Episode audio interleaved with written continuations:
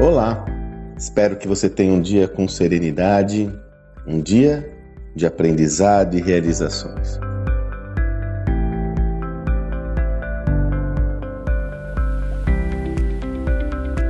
Já falamos aqui sobre um dos dilemas principais que todo empresário, empresária, líder, empreendedor, empreendedor tem quando vão desenvolver algum projeto novo. Como nós estamos num contexto onde é necessário inovar, buscar novas alternativas, novas iniciativas, a grande questão que fica é como eu me preparo, ou como eu preparo minha organização para suportar um projeto novo.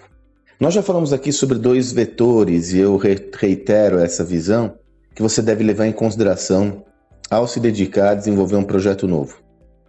Quais são os recursos que você tem é, a sua, no seu controle em relação a uma inovação. Você tem dois recursos e duas decisões importantes que você pode tomar. Quanto dinheiro você vai gastar nessa nova iniciativa, até qual é a sua apetite, quer dizer, eu aguento até quanto de grana e tempo. Por quanto tempo eu suporto esse processo, esse projeto. A partir dessa definição, você aloca recurso material, recurso tempo, que também envolve recurso de pessoas, para desenvolver o projeto e, como eu sempre digo, sem olhar para trás. Aí sim, quando você aloca esses dois recursos, você desencana do resto, ou seja, não é para ficar toda frente, será que vai dar certo? Será que não? Cria indicadores de performance para monitorar a evolução desse projeto, indicadores particulares para essa iniciativa, né? diferentes dos indicadores de operação e bola para frente. É, ontem, numa conversa com um empreendedor da área de saúde, meu amigo David Sena, ele trouxe uma outra dimensão que eu gostei muito também. Ele falou: Sandro, quando eu desenvolvo um projeto, outra ponderação que eu faço é: e se ele der muito certo? Se ele der muito certo, eu consigo suportar o seu sucesso? Olha que perspectiva interessante também, né? Porque eu sempre gosto de fazer essas duas correlações. Além de, de relacionar os recursos destinados a esse projeto, eu sempre sugiro que você faça uma reflexão é, do que se der tudo errado nesse projeto, qual o ônus que ele vai gerar para você? Você suporta esse ônus? E aí você aloca tempo e dinheiro em relação a isso. Mas ele traz uma outra dimensão importante. E se der muito certo? Porque veja, quando um projeto dá muito certo, ele sai da fase de experimento, entra na fase de execução, você vai necessitar de outros recursos para acompanhamento do projeto gente, o seu tempo. Você está preparada e preparado para isso? Para de repente abrir mão de um outro processo para ingressar nesse novo?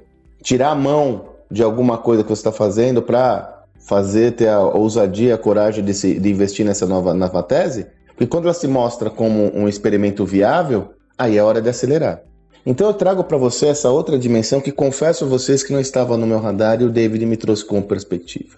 Quando eu desenvolvo um novo projeto, eu tenho que ponderar se eu estou preparado para o seu êxito, se eu tenho um plano de acompanhamento claro para o sucesso desse projeto.